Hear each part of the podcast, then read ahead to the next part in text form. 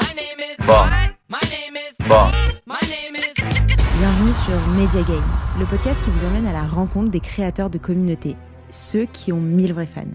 Ici, on explore les histoires inspirantes de personnes qui ont su cultiver leur passion en une communauté, ceux qui ont su bâtir une présence en ligne forte et authentique. Je m'appelle Marion Carnero, cofondatrice de My Name is Bond, l'agence qui automatise ta croissance sur les réseaux sociaux. Ensemble, on va découvrir les secrets des créateurs de communautés à succès. Alors reste à l'écoute. Bond.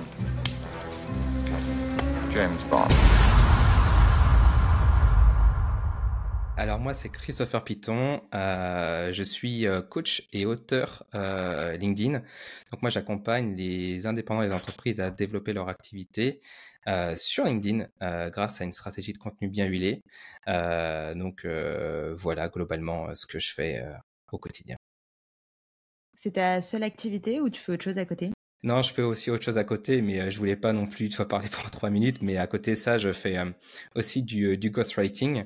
Donc, j'écris à la place des dirigeants pour justement bah, qu'ils puissent, eux, bah, développer leur visibilité, leur notoriété sur la plateforme et devenir la référence sur leur thématique.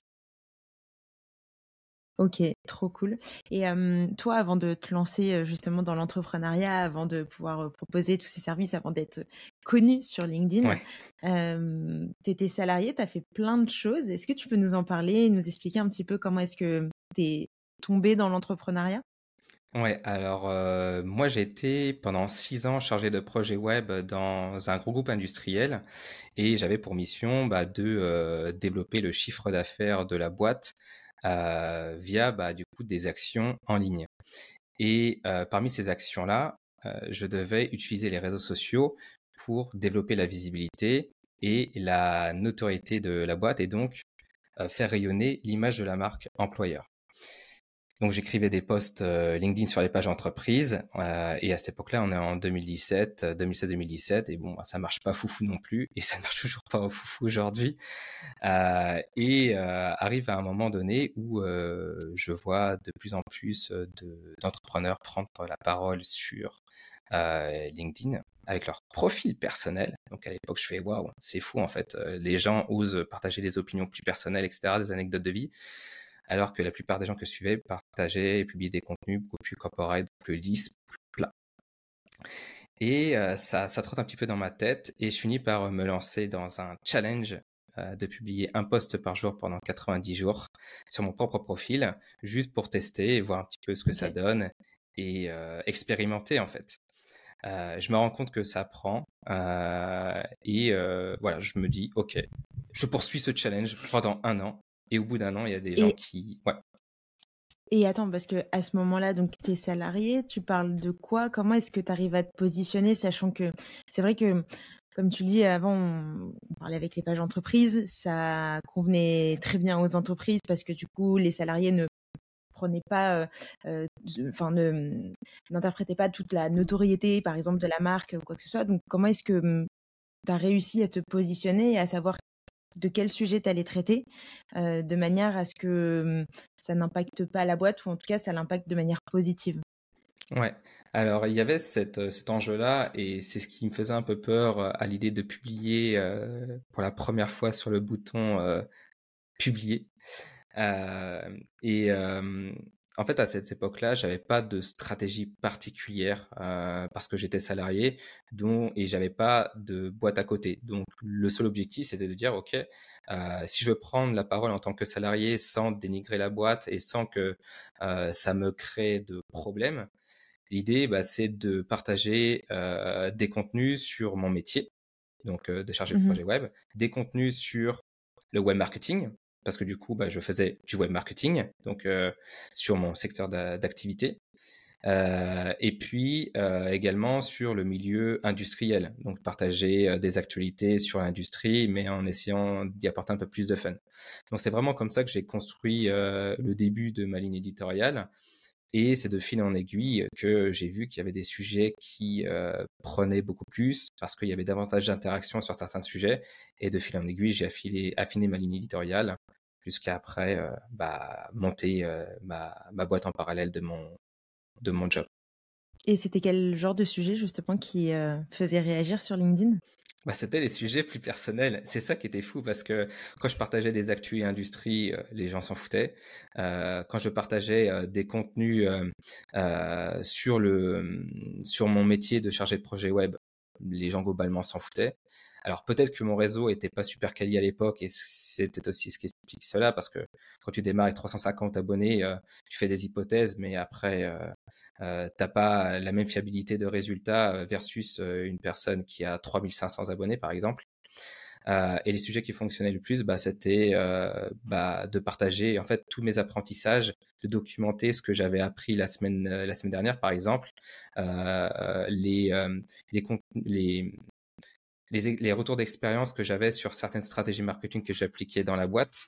Et ça, c'était vraiment euh, beaucoup plus intéressant parce que euh, je partageais les coulisses de, mmh euh, de ce que je faisais sur le web marketing. Et ça, ça plaisait bien.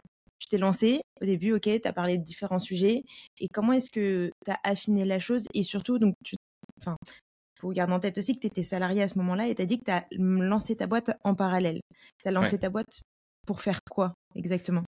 Bah, en fait, comme, euh, comme je disais tout, à l'heure, euh, j'étais parti sur un challenge d'écrire pendant 90 jours tous les jours, et après j'ai poursuivi ce challenge-là pendant un an.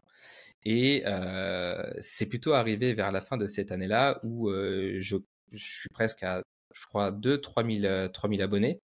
donc j'ai fait x10 en, en termes d'abonnés sur un an. et à l'époque, voilà, c'était, j'étais plutôt, plutôt content. Euh, mais là où j'étais euh, vraiment beaucoup plus euh, fier, c'était qu'il y a des gens qui m'envoyaient des messages prêts pour me dire j'aime bien ce que tu publies. Est-ce que potentiellement tu as pas un e-book? Est-ce que tu as pas une formation? Est-ce que tu as pas une prestation de coaching pour m'aider moi à aussi écrire des contenus avec impact sur LinkedIn? Et en gros avoir les mêmes résultats que toi entre guillemets.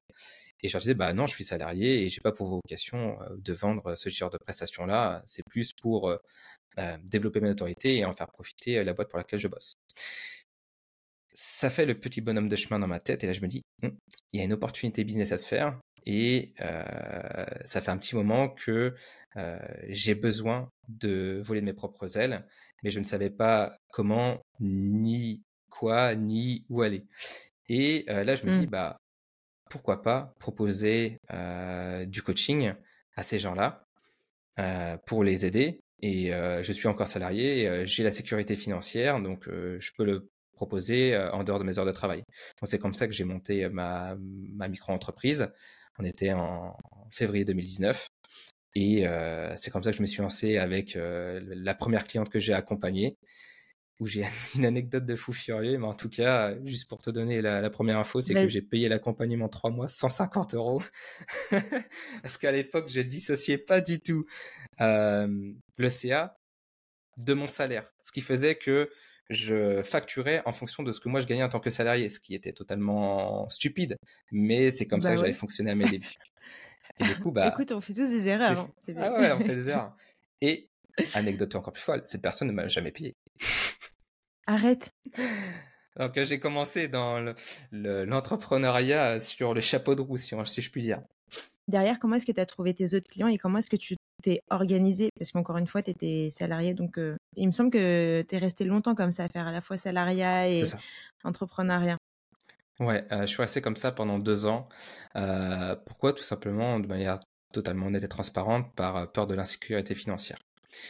Donc en gros, mon objectif, c'était de faire mes armes pendant un an ou deux euh, et euh, de me créer un matelas de sécurité financier. C'est-à-dire, en gros, lorsque je me lance, euh, je peux faire zéro euro de chiffre d'affaires pendant un an et je suis capable de tout payer. Donc, c'était c'était le deal.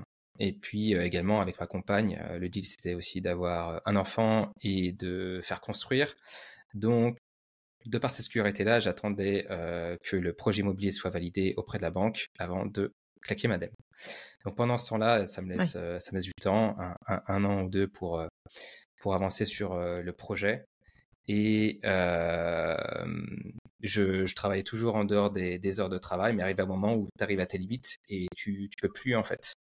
donc là, c'est là que tu commences à réfléchir en termes de, de stratégie, de monétisation, de pricing, comment tu peux en fait arriver à gagner plus que ton salaire avant de, de, claquer ta dème.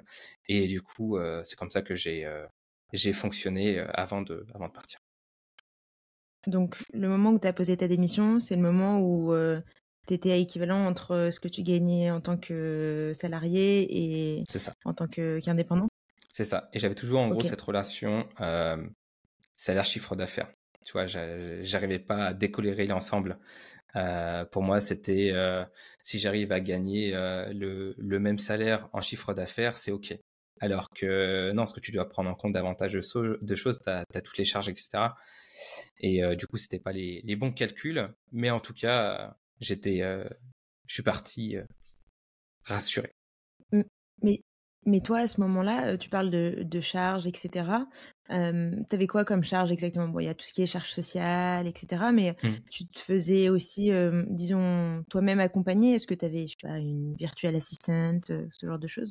Non, pas du tout, mais par contre, j'investis et j'investissais beaucoup dans les formations et les coachings. C'est-à-dire que pour moi, si tu es coach et que tu n'es pas coaché, il y a, un problème. Si je, voulais être un bon coach, j'avais besoin aussi de comprendre comment fonctionnent les autres coachs au-delà juste de, de, mon, de, de résoudre ma problématique. J'ai toujours été intéressé par leur méthodologie, leur pédagogie, leur fonctionnement et tout décomposer, tout analyser pour savoir qu'est-ce que moi je peux en tirer comme bénéfice, comment je peux me les approprier, les intégrer moi dans mes propres accompagnements. Et c'est comme ça que de fil en aiguille, j'ai aussi bah, amélioré ma pédagogie, ma manière de fonctionner pour aider mes clients bah, à atteindre leurs objectifs. forcément. Donc formation plus coaching. Ouais, c'est ça. Donc du coup, bah, ça faisait quand même plus de charges. Donc après, c'est pas non plus des charges exorbitantes, mais si tu dépenses 500 à 800 euros globalement par mois, mmh. et que bah, forcément, moi, je me comparais par rapport à mon salaire précédent qui était de 2000 euros par mois net, bah, tu te dis, c'est mmh déjà la moitié de, de, mon, de mon budget. Donc voilà, c'est comme ça petit à petit que j'ai appris à décorréler l'ensemble pour me dire, OK, arrête de comparer ton, salaire net, mais réfléchis plutôt en chiffre d'affaires, mmh. en investissement, etc. Et en termes de formation, tu te formais sur quoi exactement? J'imagine il y a une partie qui était très axée sur LinkedIn peut-être qu'il y avait d'autres aspects aussi que tu voyais dans le business où tu ressentais le besoin et l'envie justement de te faire accompagner? Alors à l'époque, en fait, ce qui va être euh, un peu bizarre, c'est que tu avais très peu de formations sur euh, LinkedIn, hormis des bouquins à l'époque, mais qui étaient vraiment trop corpo, en gros, qui ne correspondaient pas à mmh. ma manière de communiquer. Et là où je me suis surtout formé, en fait, c'est au copywriting, au storytelling et finalement à la gestion d'entreprise, en fait c'est vraiment ça qui m'a permis, moi, d'améliorer mes compétences en écriture. Et c'est ça que j'ai réussi à vendre beaucoup plus facilement après, à travers mes accompagnements, parce que c'est ce que je fais aujourd'hui. je coach les gens à mieux écrire et j'écris à la place des gens. Donc finalement, j'en ai fait vraiment une compétence rare qui aujourd'hui mmh. bah, se monétise cher. Mmh. Ok. Et il me semble que tu as suivi une formation de Stan Leloup, non? C'est ça, ouais. J'ai peur de dire des bêtises. C'est exactement ça. Tu dis aucune bêtise. cool, j'ai bien fait mes devoirs. C'est ça. T'en as pensé quoi de cette formation et à quel point est-ce qu'elle t'a aidé Et qu'est-ce que mmh, qu'est-ce que tu retiens, que ce soit tant par rapport au fond que peut-être par rapport à la forme qui toi t'a aidé derrière pour toi-même faire tes formations ou t'aider au niveau des coachings? Ouais. Alors moi, j'avais été client du système. Donc en gros, c'était le package global de toutes ces formations, donc un, sacré budget. mais genre, c'était vraiment le besoin parce que dedans, tu avais la formation qui est liée au copywriting, la formation qui est liée à la création et à la monétisation d'une communauté. Euh, et tu avais aussi euh, la formation pour établir des plans de 90 jours. Donc, c'est-à-dire bah, réussir à bien fixer ses objectifs et bah, derrière itérer de manière efficace pour avancer trimestre par trimestre vers bah, son objectif final. En tout cas annuel. Mmh Et il y avait aussi la formation sur le freelancing. Donc comme moi, bah forcément, j'avais la prestation coaching et que je commençais à développer les prestations de ghostwriting pour écrire à la place d'autres personnes. Et bah, ça me permettait aussi de mieux structurer mon activité. Donc en fait, toutes ces formations-là m'ont aidé à mieux structurer mon activité, à mieux écrire et à mieux vendre grâce à l'écrit. Euh, et forcément, de fil en aiguille, euh, moi, ce qui me semblait aussi intéressant, c'est que dedans, tu avais tout euh, l'aspect forum que proposait Stan et ce qui permettait bah, de, pouvoir être tiré vers le haut, de poser n'importe quelle question à d'autres membres de la communauté lorsqu'on était bloqué sur certaines problématiques business et d'avoir aussi des retours directement de Stan qui lui est un stade beaucoup plus avancé sur le sujet. Et ça, c'était vraiment très, très gratifiant. Et c'est entre autres grâce à lui que euh, bah, j'ai profité de l'effet de recommandation euh, et que j'ai pu écrire mon bouquin. On va, on va y venir euh, juste après. sur justement toute la partie business, LinkedIn. Donc toi, aujourd'hui, tu m'expliquais que tu as une partie coaching, une partie formation et une partie ghostwriting, c'est ça? C'est ça, ouais. Comment est-ce que ton temps il est réparti entre ces trois activités entre guillemets? Ouais, alors pas plus en termes de temps, mais peut-être plus en termes de, CA, euh, ce serait plus représentatif. Après, je pourrais parler en termes de temps si, besoin. le coaching va représenter 60% de mon chiffre d'affaires. La formation en entreprise euh, pour aider les salariés à prendre la parole sur LinkedIn va représenter 20% de mon chiffre d'affaires. Et le ghostwriting, lui, va représenter 20% de mon chiffre d'affaires. Ce qui fait que euh, sur l'aspect ghostwriting, euh, ça représente euh, un cinquième du champ opérationnel sur lequel, du coup, j'ai toujours la main dans le cambouis et je suis toujours sur le terrain de manière à pas dormir sur mes mmh. acquis et à me dire que voilà, mmh. les conseils que j'applique, les conseils que je partage auprès de ma communauté sur LinkedIn ne sont pas valables que pour une personne comme moi qui a 50 000 abonnés, mais sont valables pour des personnes qui ont moins de 2000, 2000 euh, abonnés, 2000 relations. Parce que ce qui fonctionne pour moi mmh. ne fonctionne pas forcément pour les autres. Et du coup, bah, c'est toujours intéressant pour moi de d'avoir ce, ce pied là sur le terrain et euh, de pouvoir tester, valider les hypothèses selon les tendances qui évoluent sur la plateforme. Ok. Et justement, quels sont tes meilleurs conseils pour se lancer sur LinkedIn? Pour se lancer sur LinkedIn, les meilleurs conseils. Ah, il y a un truc qu'on dit beaucoup, on parle beaucoup des posts, mais je pense qu'il y a quelque chose qu'on dit moins, c'est la qualification du, réseau. Moi, il y a quelque chose que je travaille en priorité avec tous mes clients, c'est sur les fondations. Et l'une des fondations, c'est euh, bah, cette qualité du réseau. Donc, euh, il y a toute une première partie de nettoyage et de tri des, des, relations pour repartir sur de bonnes bases. Pourquoi? Parce qu'il ne faut pas oublier que LinkedIn va présenter chacun de nos contenus à un échantillon de nos relations de niveau 1. Et si cet échantillon-là, à chaque fois, euh, est mauvais. Donc, c'est-à-dire si majoritairement dans notre réseau, on a des gens qui sont inactifs, des gens fantômes, euh, des gens qui euh, se connectent deux, trois fois par mois, Balini va se dire Ah, tiens, c'est bizarre, il n'y a personne qui interagit sur son contenu, c'est qu'il est nul. Alors qu'on peut avoir produit mmh. un excellent contenu, mais si derrière on n'a pas cet effet de traction de départ et si l'audience n'est pas, la relation, enfin, les relations sont pas qualifiées, bah, c'est dommage, on se tire une balle dans le pied. Donc pour moi, il y a vraiment tout ce travail-là à faire en amont sur la qualification du réseau. Que je sais qu'il y en a qui démarrent pas avec la création d'un compte LinkedIn, mais qui démarrent avec un compte qui a déjà été créé, avec euh, des relations qui ont été, euh, qui ont été établies euh, durant les 5, 4 dernières années mmh. au cours de leur carrière, et du coup qui sont plus du tout en adéquation avec leur projet actuel. comment est-ce que tu arrives à réellement faire le tri? Parce que par exemple, tu parlais d'inactivité. Est-ce que ça veut dire que dans ton réseau actuel, tu dois regarder chacun des profils, regarder s'ils sont actifs, s'ils interagissent avec euh, d'autres contenus pour euh, savoir si tu les gardes dans ton réseau ou pas. Bah en fait, c'est plus par rapport à la qualification de dire euh, ok en fait moi je m'adresse au CEO donc si si t'es pas un CEO et, et qu'en plus on n'échange jamais et qu'on n'interagit pas l'un et l'autre avec nos postes dans ce cas je te retire c'est plutôt ça te donne des options en fait.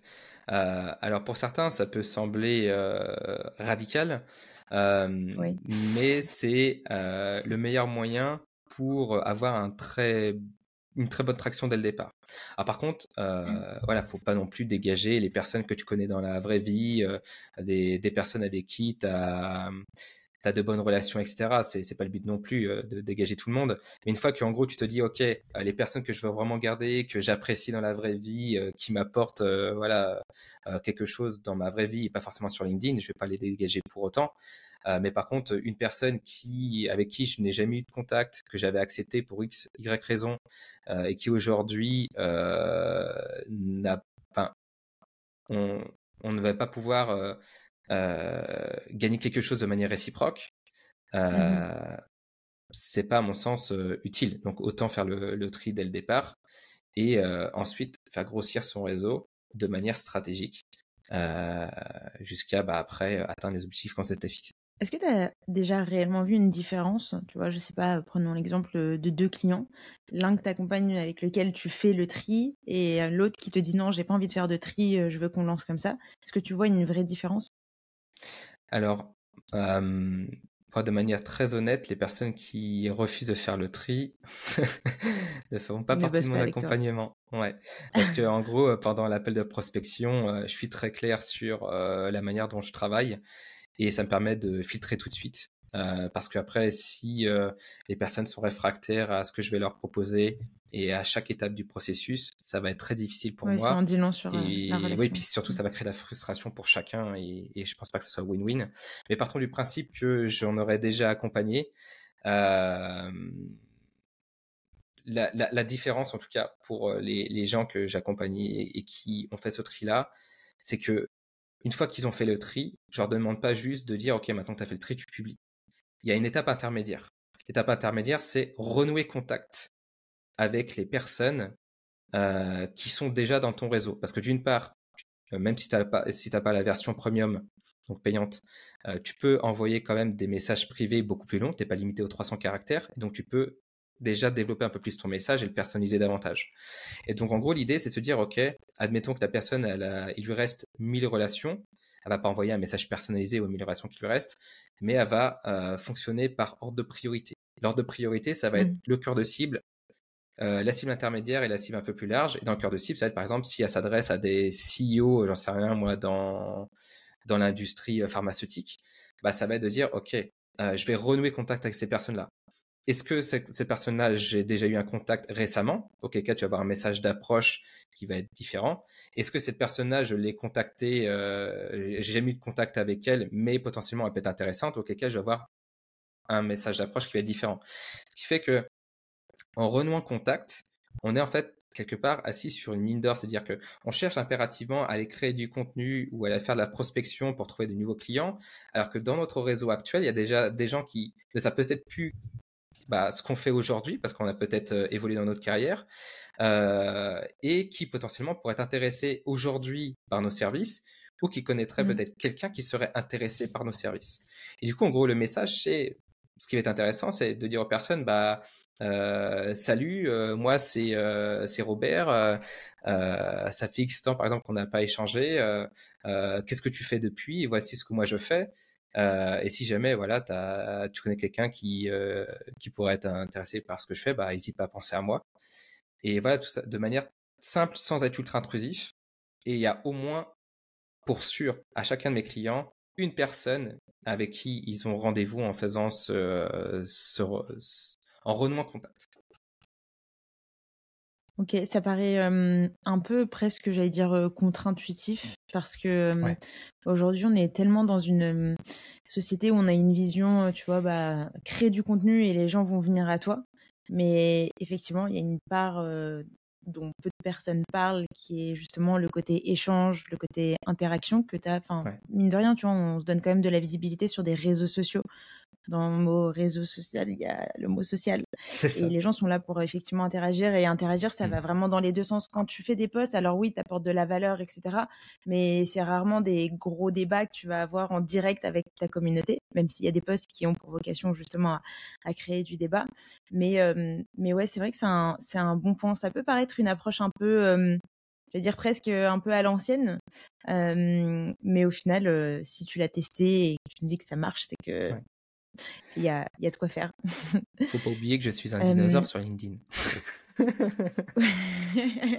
mais en tout cas, ça, ça marche. Faut, je pense que si tu arrives à, à, reposer les bonnes fondations, à renouer contact avec euh, ton réseau, à recréer un lien et, et avoir ce noyau dur-là, finalement, en gros, avant être, euh, entre guillemets, des personnes ambassadrices euh, aussi de tes futurs contenus. Et le fait que tu envoies ces messages-là, que tu réactives ton réseau, derrière, tu vas réactiver, entre guillemets, l'algorithme et réactiver l'envie des gens euh, potentiellement de, de, lire tes contenus. Donc faire ça en parallèle, c'est vraiment, euh, vraiment bénéfique pour le business et pour euh, l'algo et puis pour l'audience qui, qui va lire les contenus. Et d'ailleurs, d'un point de vue algorithmique, est-ce que tu penses que le fait d'interagir avec une personne en DM fait que derrière, l'algo va davantage te rendre visible auprès de cette personne? Parce qu'il aura capté que tu es déjà en interaction avec? Alors, il n'y a, a, rien qui a été prouvé. Euh, je vais, je vais marcher un peu sur des œufs en disant ça, mais il y a des différentes hypothèses. Euh, si tu veux, j'ai euh, animé une conférence à Paris il, y a deux, il y a deux mois sur le sujet de l'algorithme. Et du coup, c'était mmh avec mon binôme Antoine Perrine de, de Perfect Post. Et du coup, cette extension-là, en fait, euh, il y a 15 000 utilisateurs. Et du coup, ils ont analysé 400 000 publications et en France, ce qui fait que euh, on est décorrélé de euh, toute la communauté anglophone. Donc c'est ça qui, est intéressant, c'est-à-dire qu'on on n'est pas noyé parmi des, insights qui viennent à chaque fois de, des États-Unis. Voilà. Et avant de faire cette conférence-là, on avait fait un test. Le test, c'était qu'on puisse s'envoyer des messages privés et voir si les commentaires qu'on faisait après bah, dans, auprès de notre réseau ou les posts qu'on publiait, est-ce qu'ils remontaient dans notre fil d'actualité respectif? Comme avec Antoine, à l'époque, on interagissait très peu sur nos contenus, donc on a pu faire ce test-là pour voir si c'était efficace ou non. Et ce qui en est ressorti, c'est que en l'espace de moins de 24 heures, j'ai vu deux à trois fois plus de publications et de commentaires que lui, il a fait sur mon fil d'actualité, ouais. et lui, idem. Et ça, c'était vraiment euh, une très très bonne hypothèse qui est qui validait en gros euh, lui ses, euh, ses statistiques. Maintenant, ça reste un cas. Après, il faut peut-être pas en faire une généralité, mais en tout cas, voilà, ça, ça donne déjà une première insight. Après, à tester, mais voilà, c'est déjà un bon point.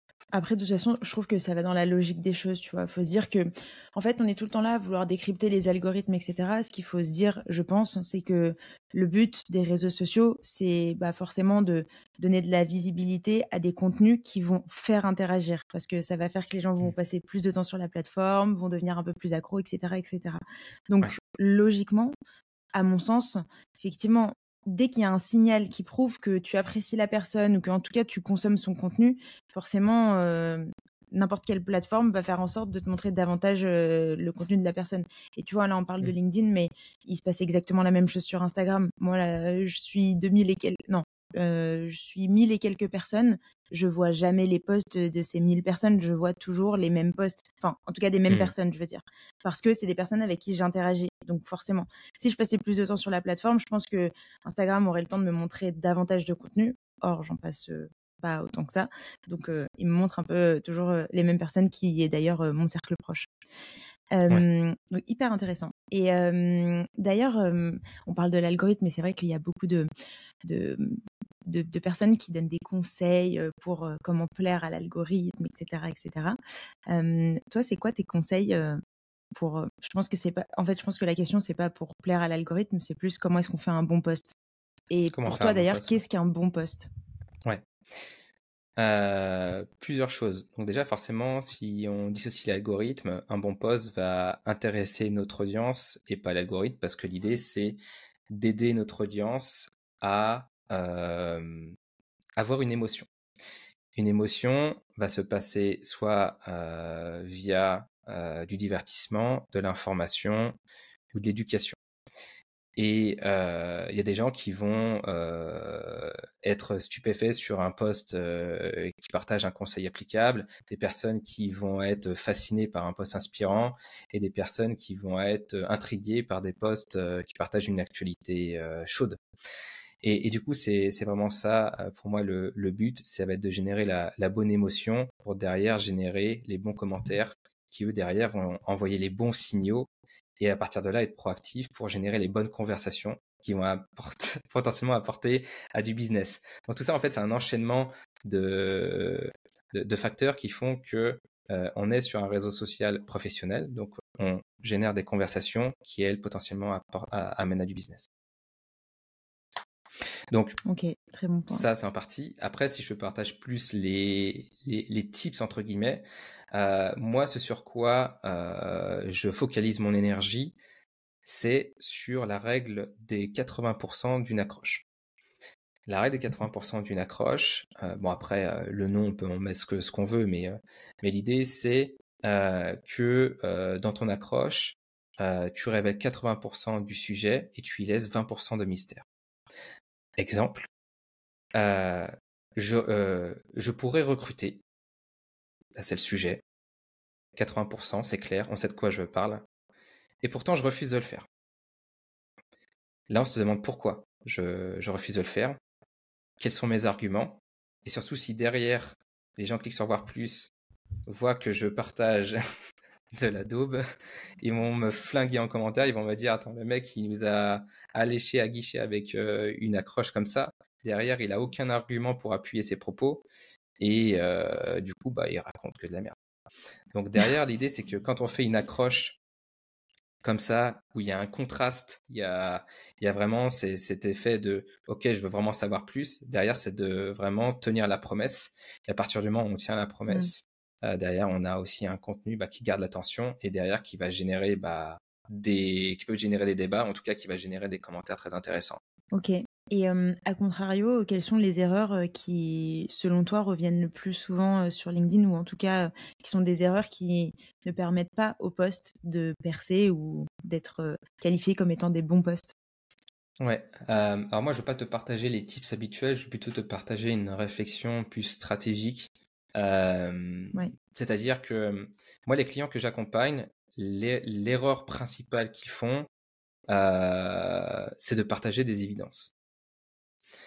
C'est-à-dire que ils vont d'un côté avoir la sensation de dire ok, je veux partager du contenu d'expert parce que j'ai pas envie de me ridiculiser auprès de mes confrères si je partage des, des choses basiques. Mais ils vont se dire ouais, mais si je fais ça, euh, tout le monde va s'en foutre en fait. Et si je dis une, la moindre petite connerie euh, ou une imprécision sur un conseil d'expert, euh, je vais avoir une avalanche de critiques. Donc dans ce cas-là, ce qu'ils font, c'est que ils ont un sac de nœuds dans la tête et ils finissent par se dire ok, bon, je, je, partage les évidences, comme ça au moins ça va plaire à tout le monde, et puis ça va être court et je me prends plus la tête. Sauf bah, que quand tu partages les évidences, ça peut fonctionner parce que tu vas t'adresser à une cible qui va être beaucoup plus novice, Sauf que bah, c'est pas forcément mmh. la cible que mes clients vont, vont chercher à atteindre. Et du coup, bah, en partageant des évidences, bah, au lieu de, mettre, de, de gagner en, en, crédibilité et de démontrer leur expertise, ils sont en train de se tirer une balle dans le pied parce qu'ils ils se discréditent. Euh, typiquement, faire un carrousel où tu dis conseil 1, euh, par exemple, euh, faites un bon benchmark, conseil 2, envoyez des messages de prospection, conseil 3, euh, faites du suivi euh, commercial, bah bravo, c'est super, mais j'en fais quoi? Et du coup, c'est ça le truc, c'est qu'on a tendance majoritairement à partager des évidences et que je pense qu'on aurait beaucoup plus tendance à euh, étayer nos propos, à partager des conseils applicables, concrets et de manière à ce que derrière le lecteur ressorte avec un effet waouh et se dise ok là j'ai vraiment appris quelque chose euh, et cette personne-là, j'ai envie de la suivre parce que je sais que ce qu'elle va publier, c'est vraiment quali. Et derrière, le jour euh, où cette personne a besoin de, nos services ou qu'elle connaît une personne qui a besoin de nos services, bah, c'est à nous qu'elle pensera en premier. Et pas en partageant des mmh. évidences parce que tout le monde s'en fout. Là, tu parles d'évidence. Euh, il y a un autre aspect aussi qui est de dire à quel point est-ce que je fais des posts qui sont nichés, qui parlent de ce que je sais faire, etc. Et à quel point je vais aussi parler de choses un peu plus comment dire, j'ai pas le terme, mais tu sais, un peu plus de la vie de tous les jours, peut-être des sujets un petit peu plus légers. je trouve que c'est un, point qui est hyper important. Je t'explique pourquoi. moi, il y a, je crois, le poste qui a le mieux marché, c'est un poste où, enfin, pas qui est nul, mais déjà je m'attendais absolument pas à ce qu'il buzz à ce point. Mais en gros, j'étais allée au restaurant et au moment de payer, je regarde l'addition et je regarde comment le ticket est fait. j'attendais que la nana vienne avec la carte et, et je me rends compte que à la fin, il t'explique pourquoi la saucisse purée, parce que c'est leur spécialité là-bas, pourquoi la saucisse purée, elle est à 13 euros? Et du coup, euh, ils disent, bah, il y a euh, tant qui va à l'URSAF, euh, tant pour la TVA, tant pour. Enfin bref, ils t'expliquent absolument tout. Et je me suis dit, ouais, c'est trop génial. C'est une forme de building public. Et en mode, bah voilà, genre, on vous déclare un peu nos chiffres et maintenant vous comprenez. et bref, j'ai trouvé ça trop chouette. Je l'ai pris en photo et euh, j'en ai fait un post LinkedIn en disant oui, euh, le building public euh, s'invite dans la restauration, comme quoi c'est pas juste une trend et il faut vraiment pas s'y mettre. Mais enfin voilà, je trouve que ça c'est impactant et c'est trop bizarre à dire, mais c'est comme si maintenant j'ai de l'affection pour ce restaurant, tu vois. Bref, en tout cas, ça a très très bien marché. C'est une opération, ouais ouais, de ouf. Et j'en ai fait un post LinkedIn qui a bien, très très bien marché. Je crois que c'est un de mes meilleurs postes. Et bien évidemment, ça m'a donné beaucoup de visibilité. tu t'en doutes, ça ne m'a pas ramené de conversion ou de lead parce que ça n'avait en rien un lien, enfin en rien, en fait pas tellement parce que c'est quand même de la communication, mais c'était pas en lien avec mon agence Miami's Monde pour autant, mon, audience s'est élargie. Et tu vois, par rapport à ce que tu disais tout à l'heure, elle s'est élargie, mais pas forcément dans le bon sens du terme, dans le sens où bah, ce pas des personnes qui vont forcément convertir et qui vont devenir mes clients par la suite, qui se sont abonnés. Ouais, bah c'est vraiment quelque chose sur lequel on travaille avec mes clients. c'est vraiment de trouver le bon équilibre sur le choix des thématiques. Donc tu parlais justement des, thématiques nichées, des thématiques larges. Euh, tu peux y ajouter des thématiques intermédiaires. Euh, l'idée étant euh, de partager à la fois bah, ces sujets d'expertise et de partager aussi les coulisses de bah, son activité. Si par exemple je suis solopreneur ou je suis entrepreneur, bah, finalement comment ça se passe moi dans ma vie de tous les jours, comment je gère mon activité, quels sont les apprentissages que je peux en tirer, les retours d'expérience et tout ça le documenter sur LinkedIn. Et effectivement, à partir du moment où tu réussis à faire le pont entre des épisodes de ta vie pro slash perso et à faire le pont avec ton activité, bah finalement c'est gagnant parce que à la fois les personnes sont embarquées dans ton univers, dans ton aventure de tous les jours, ton aventure entrepreneuriale par exemple, et également bah, ils ressortent aussi derrière avec des euh, soit du conseil concret, soit avec une motivation de dingue parce qu'ils euh, ont envie aussi euh, de, de se démener à fond comme toi tu as pu le faire. Et, et ça, c'est vraiment double gagnant. Et c'est et c'est ce que j'appelle moi des, des postes éducatifs performants. C'est-à-dire que je peux avoir les postes experts ultra nichés qui vont pas générer beaucoup d'engagement, mais qui derrière vont pouvoir convertir parce que du coup, tu pars sur un sujet qui va mmh parler à peu personne, ou je peux faire des, des posts qui vont chercher de la viralité et du coup euh, générer davantage de découvrabilité. Et là, tu vas faire des posts qui sont très très larges et qui vont attirer bah, des touristes. Et du coup, bah, si tu fais que des mmh posts comme ça, bah, tu vas attirer que des touristes et tu vas grossir ton audience de touristes. Et le jour où tu parles business pur, il n'y a personne qui va s'intéresser. À l'inverse, si tu fais que des posts business purs, bah, tu vas avoir du mal à te faire découvrir et à agrandir ton réseau. Donc, à mon sens, c'est plus intéressant de faire, euh, de faire du 60-40 ou du 70-30.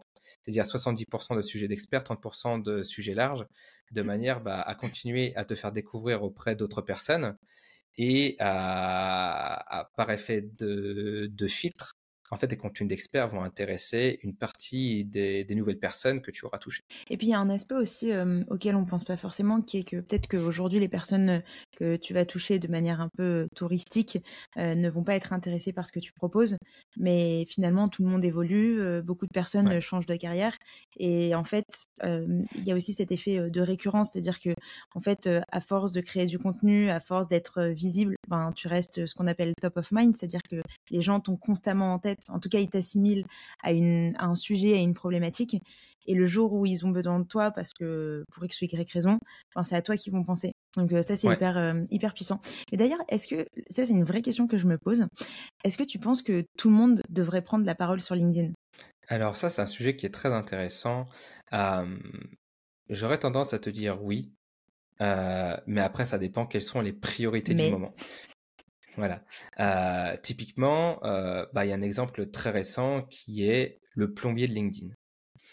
Ah Euh, oui, c'est un, c'est pas pour un, moi. c'est un gars qui est sorti de nulle part et qui a fait un post en expliquant que très peu d'artisans prenaient la parole sur LinkedIn et que du coup, bah, lui, il le faisait pour partager ses aventures et qu'il n'allait surtout pas partager de tutos pour déboucher des chiottes. Donc, euh, en, gros, c'était très intéressant et son post a dépassé les 100 000 likes. Enfin, c'est, un truc de fou. Euh, et du coup, ça a permis, euh, je pense, à d'autres artisans de prendre la parole et de se dire que LinkedIn n'est pas réservé qu'aux qu'aux cols blancs. Euh, et euh, du coup, j'aurais tendance à te dire que oui, euh, LinkedIn peut servir à tout le monde à partir du moment où c'est bien fait et on va pas faire que des, des posts de promotion sur son activité de charcuterie ou de boulangerie. Maintenant, la question à se poser, c'est est-ce que j'ai les ressources pour communiquer sur LinkedIn? Est-ce que j'ai les moyens? Et surtout est-ce que ça en est ma priorité? Euh, si tu as un boulanger qui vient de développer euh, son, son activité, qui vient de sortir euh, sa nouvelle boulangerie, je suis pas sûr que communiquer sur les réseaux sociaux ce soit la priorité euh, numéro une. Je pense qu'il a peut- Mm. peut-être beaucoup plus intérêt à développer son business de manière locale dans son petit village de 2000 habitants avant d'essayer à parler à la France tout entière ou même à la Belgique, tu vois, qui, qui, qui pourrait voir son post sur LinkedIn. Donc euh, voilà, ça va vraiment dépendre après, je pense aussi de ton activité et de, de ta cible et parfois même de la zone géographique. C'est vrai. Et euh, toi, à quel point euh, écrire sur LinkedIn, euh, ça a d'une certaine manière changé ta vie? Bah, ça a clairement changé ma vie parce que en écrivant sur LinkedIn, j'ai pu moi créer mon auto-entreprise. J'ai pu après démissionner. Aujourd'hui, ça me permet de, de payer mes factures et de construire un business au service de mon style de vie. Et entre autres, ça m'a permis aussi d'écrire un livre qui a été publié euh, dans toutes les librairies aux éditions Erol, euh, donc qui était pour moi vraiment euh, un goal, tu vois, ultime par rapport à l'écriture. Et donc voilà. Toujours eu cette envie? Alors, bizarrement non. Il y a plein de personnes qui vont te dire écrire un livre, c'était un rêve d'enfant. Moi, enfant, je voulais être médecin ou pompier. Euh, je suis ni médecin ni pompier. Mais, euh, en tout cas, j'ai écrit, un- bouquin. Par contre, c'est à force de me documenter, de, suivre des, blogueurs voyageurs euh, euh, qui m'ont amené à de, nouvelles lectures, des lectures business, etc., où je me suis dit, waouh, les mecs, quand ils ont, les mecs les, meufs, peu importe, qui ont écrit un bouquin, qui sont sur euh, des étagères euh, à la FNAC ou dans la petite librairie du coin, euh, et qui peut être lu par n'importe qui et avoir un impact sur leur Mm. vie, ça c'est fou. Et en gros, petit à petit, en gros, euh, une petite, une petite étincelle, une petite flamme a, a- a- a mûri dans, dans ma tête euh, pour me dire, voilà, moi aussi j'aimerais bien avoir un impact chez, chez quelqu'un qui pourrait lire euh, potentiellement mon livre. Et, et c'est ce à quoi après euh, je me suis vraiment démené euh, pendant l'écriture du mien. Et comment est-ce que tu as provoqué euh, cette chance de pouvoir euh, écrire un livre? Est-ce qu'on est venu à toi? Est-ce que c'est toi qui as démarché? Ouais, euh, bah comme on l'avait dit au tout début de, de, de notre échange, euh, j'étais client de, euh, du package de formation de Stan Leloup. Et il y avait une possibilité de lui poser n'importe quelle question et il y répondait en vidéo chaque semaine dans ses consultations. Bon bah du coup, on me dit, euh, tu peux poser n'importe quelle question, euh, j'y vais banco, mon gars, je vais t'harceler. Et euh, du coup, j'ai posé un tas de questions, il y répondait, et euh, chaque semaine, il voyait à chaque fois que je posais des questions, et moi, toujours en lien avec LinkedIn, parce que forcément, j'étais en train de développer, structurer ma boîte par rapport, euh, par rapport à, à ce- cette plateforme-là. Et euh, au mois de décembre euh, 2019, il euh, m'envoie un message, il me dit, écoute, euh, Christopher, euh, euh, je suis en train de finaliser euh, mon livre avec l'édition Erol et ils sont en train de chercher un professionnel qui pourrait écrire un livre sur LinkedIn euh, pour compléter leur collection. Et euh, du coup, tu es la, première personne à qui j'ai pensé. Donc du coup, bah, je, si ça t'intéresse, je peux te mettre en relation avec mon éditeur et puis euh, tu vois après euh, ce que ça donne. Je lui dis oui, banco. Donc du coup, euh, il me met en relation et j'apprends que je suis pas le seul à être mis en relation. Donc, euh, bah, il y, a, y a une concurrence sur, sur l'ouvrage. Donc, je, je, propose un projet de livre. Et du coup, c'est mon projet de livre qui a été retenu parmi tous les, les, autres projets. et c'est comme ça qu'après que l'aventure a commencé. Trop bien, trop chouette. Et ça prend combien de temps d'écrire un livre? Alors moi, j'avais une ambition d'écrire mon livre en un mois. en un mois? Ah ouais, mais j'ai vite déchanté au bout de trois jours. non, en fait, pourquoi en un, mois? Enfin, en un mois, le, le, premier jet, euh, la première version, pas, pas la version réécrite définitive, etc. Euh, si tu veux, j'avais euh, toujours posé mes questions à Sanenu, qui lui avait écrit son bouquin et qui s'était fixé pour objectif d'écrire 2000 mots par jour. Et pour écrire un bouquin, c'est 60 000 mots. Donc, en gros, en un mois, si tu écris 2000 mots par jour, tu as écrit le premier jet de ton bouquin. Je me suis dit, bon, mmh euh, je suis pas comme Stan, mais potentiellement, ça peut le faire. quoi. 2000 mots par jour, ça va easy, euh, ça, ça va se faire tranquille. Premier jour, 2000 mots. Deuxième jour, 1500. Troisième jour, 700 mots. Quatrième jour, 250. Je fais, là, ce rythme-là, on est mort, Christo. Ça va pas être possible. Et euh, finalement, non, je me suis rendu compte que j'étais pas un Stan, euh, que j'avais pas la même cadence d'écriture. Et surtout que j'ai mis un mois à planifier le plan de mon livre, alors que Stan avait mis mmh. une semaine. Donc déjà, là, il y a une grosse différence. C'est-à-dire que euh, moi, en fait, quand je fais un plan pour un projet aussi long, j'ai besoin que euh, chaque partie, chaque chapitre, chaque sous-partie euh, soit déjà pré-mâché avec des anecdotes, des exemples, des, des, références, etc. Donc déjà, j'ai un tas de recherches à faire avant de commencer l'écriture pure et dure. Mais dans l'écriture pure et dure, ouais, non, ça a mis plus de temps que ça. en réalité, si on prend l'écriture pure, ça m'a pris quatre mois. Et après, il y a toute la phase de réécriture, relecture qui m'a pris tout autant de temps. Quoi. Ça m'a pris à peu près 3, 2, 3, 3 mois. Ouais, ouais 3 mois, si, si je me souviens Donc, quoi, tu as mis un peu euh, in entre le moment où. ouais, c'est ça, j'allais dire un peu moins d'un an. Entre le moment où tu t'es décidé et tu as commencé à, à, réfléchir au plan et à la sortie de ton, de ton livre, un peu moins d'un mois. Euh, d'un an, pardon. Ouais, c'est ça, ouais. Ok. Et ça a quoi comme impact d'écrire un livre?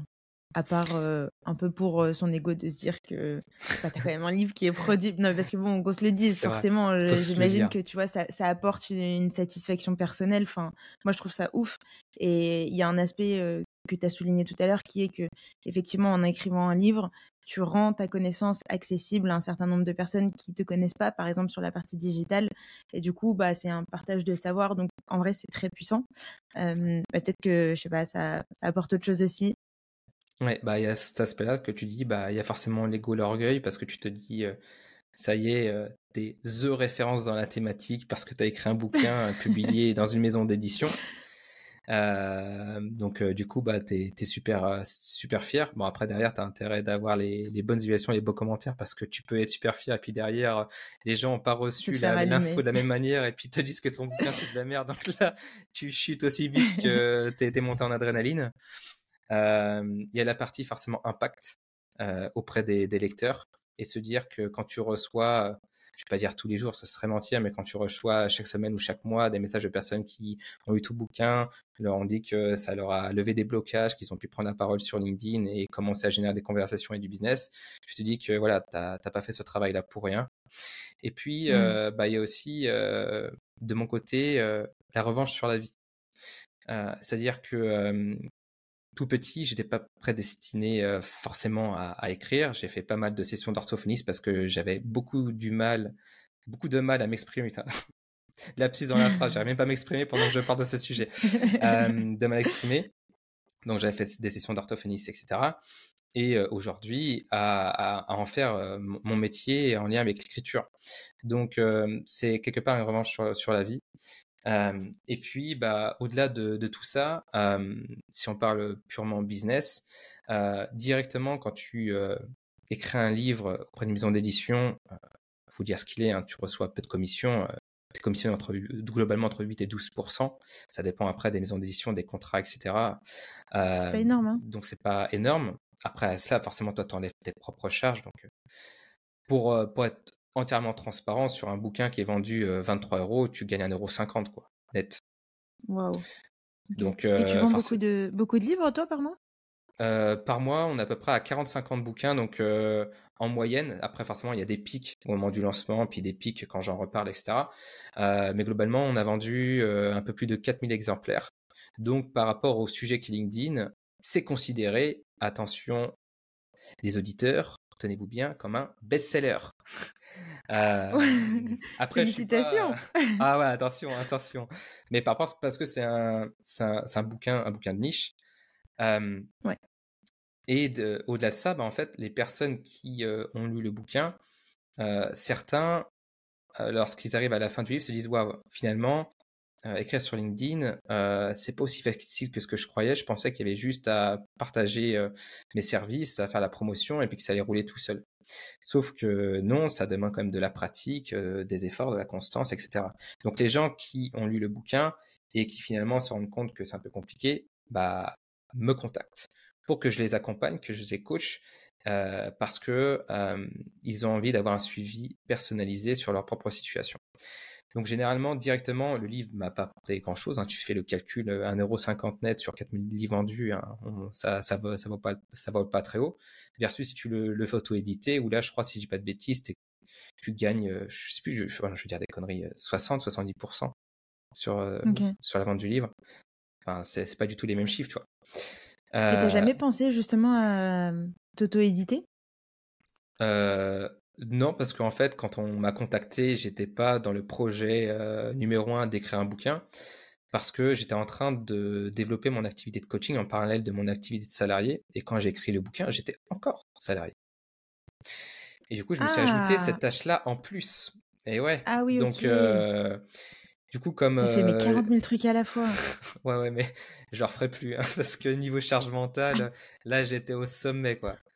Euh, non, non, c'était fou. Mais mine de rien, euh, de cette situation-là, même si c'était beaucoup de travail, parce que je dois assurer mon, mon job de salarié, euh, mes coachings en dehors de mes heures de travail, et en plus de ça, l'écriture du, du livre, euh, bah, il a fallu euh, bien, bien m'organiser. Et dans le mal, il y a le Covid qui est arrivé.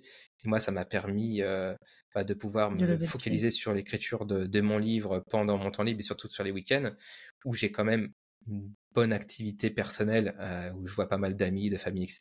le, week-end. Donc là, bah, au moins, plus de pression sociale de se dire, bah, je vais inviter ou je vais me faire inviter, etc. Et je pourrais pas avancer sur mon livre. Là, j'avais que le temps pour avancer sur mon livre. Et c'était un deal aussi avec ma compagne de dire, OK, euh, pendant X mois, je vais quand même être moins présent.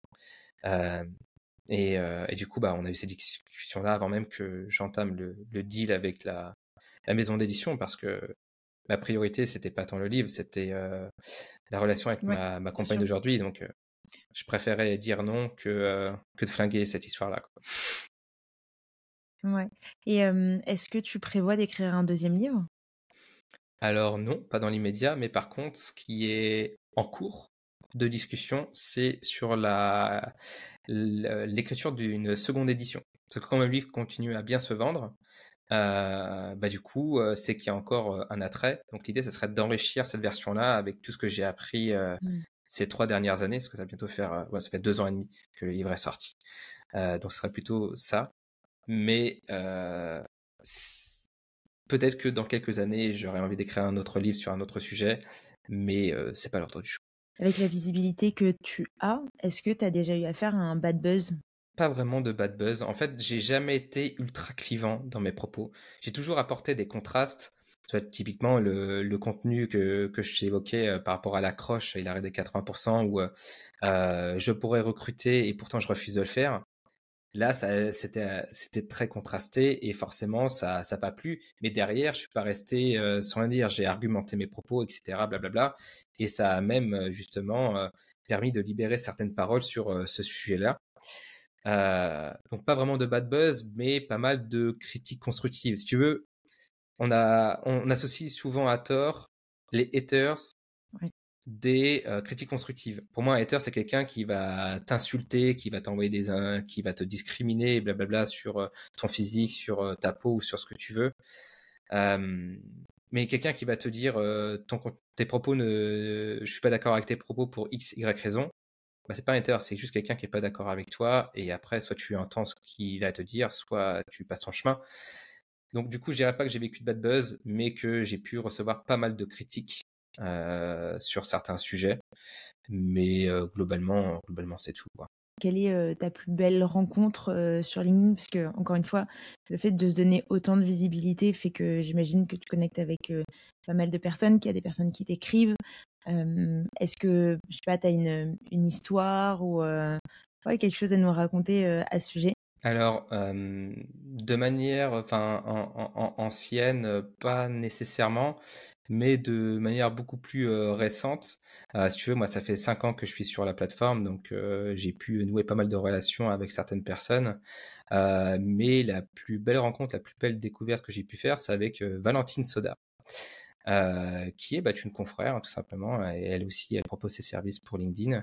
Et euh, ce qui était marrant, c'est que la, la, première fois que finalement j'ai euh, j'ai échangé avec elle à l'oral, c'est pas via euh, du coup un appel téléphonique, c'était via Clubhouse où justement elle intervenait ah. sur un, un, une room qu'on organisait avec Dimitri Agéon et du coup, elle me voyait un petit peu comme le, le, parrain de LinkedIn en fait, parce que elle me suivait, etc. Et aujourd'hui, c'est moi qui la suis parce que ce qu'elle publie est excellent. Donc, l'élève a dépassé le maître. Et du coup, je suis super fier de ce qu'elle fait aujourd'hui. Et j'ai vu là récemment, tu as, participé à la Linker House. C'était comment? C'était génial en fait, si tu veux, moi, je, je participe rarement à des événements et euh, là, je suis arrivé à une période de, ma vie où finalement, ça arrivait à un bon moment parce que j'en ressentais le besoin de ressortir de chez moi. Si tu veux, moi, j'aime mmh. bien ma routine un peu chiante euh, nantaise euh, où du coup, je, je gère le temps comme j'ai envie de le gérer par rapport à mon style de vie. Mais j'ai ressenti ce besoin là de, de sortir de cette bulle et de rencontrer des gens dans la vraie vie et pas que par visio et de créer des liens. Et ce qui était intéressant, c'est que dans cette Linkar House, on était enfermé avec neuf autres influenceurs et l'objectif, bah, c'était de bah, éteindre LinkedIn dans le sens où partager un maximum de contenu, de faire des featuring entre les, créateurs. Et mmh on a parlé pas, pas mal business, mais c'était surtout intéressant, c'est qu'il y avait cette cohésion d'équipe et qu'on a parlé autre chose que business. On a parlé de, de sujets perso, on a parlé d'amour, de, la mort, on a parlé de, de voilà, de, toutes ces deux problématiques euh, plus perso. Et c'est là que tu te rends compte que globalement, on est plus ou moins tous solitaires et que ça fait vraiment du bien et un bien fou de euh, se rencontrer et tu ressors de là en fait avec plein d'idées, avec une énergie de dingue et parfois même certains sont mmh. repartis avec un plan d'action euh, concret pour euh, pour avancer dans leur business. Donc une très bonne expérience que je recommanderais à tous, même si on n'est pas influenceur, même si on n'est pas créateur de contenu avec une grosse audience. je pense que même des, des créateurs qui partagent les mêmes valeurs, qui ont 2, 3, 4, 5 000 abonnés, voire moins, bah, je pense que ça peut être intéressant de se retrouver dans un même endroit pour euh, partager du bon temps, brainstormer et puis euh, surtout avoir ce petit temps d'arrêt qui est essentiel aussi à la créativité. C'est exactement ce que tu disais, c'est que tu as le temps de parler de plein de choses, de parler du business, mais pas que, et du coup de confronter les prismes de chacun, ce qui t'apporte à, Enfin, ça te donne une vision derrière, tu es en mode waouh, en fait, ma vision, elle était toute petite et maintenant tu vois de manière beaucoup plus large. Enfin, bref, tout est possible. ouais, c'est et, je pense que comme tu dis, tu en ressors, euh, tu en ressors grandi et euh, quand tu partages ta vision, tu te rends compte qu'il y en a qui ont peut-être une, vision encore plus forte. Tu te dis, ouais, peut-être que moi j'ai sous-estimé la mienne. Et d'un autre côté, des fois, tu as des problématiques et euh, les gens te, t'aide à prendre du recul et, et te montrer que finalement c'est c'est pas si grave que ça et que tu vas le surmonter facilement et voici comment parce qu'ils sont passés par là et du coup tu ressors de là mais t'as as gagné as gagné j'en sais rien moi 3 à 6 mois sur ton activité parce que tu vas passer à l'action dès que tu vas rentrer parce que tu as eu les déclics nécessaires. Mmh, on a fait le tour de mes questions. en réalité, j'ai toujours une dernière question que je pose à tous mes invités, qui est de savoir si tu pouvais inviter quelqu'un justement à intervenir sur ce podcast pour parler de communauté, pour parler de médias. T'inviterais qui? Bah, la personne que, avec qui je t'ai mentionné tout à l'heure, donc si tu l'as pas déjà interviewé, je te recommanderais Valentine Soda. Euh, eh ben, je l'ai pas encore interviewé. Ah, bah parfait, bah parfait. en tout cas, je te recommanderais vraiment de l'interviewer parce qu'elle a plein de pépites à te raconter. Ok, et eh ben écoute, ce sera la prochaine alors. Ça marche, et eh bah hâte d'écouter son, son intervention dans ton podcast. Et bah écoute, merci à toi Christopher pour, euh, pour cet échange, c'était trop cool. Je mettrai tous tes liens euh, dans la description pour que les gens puissent euh, te retrouver. Je mettrai même le lien de ton livre. Et puis, bah, je te dis à très vite.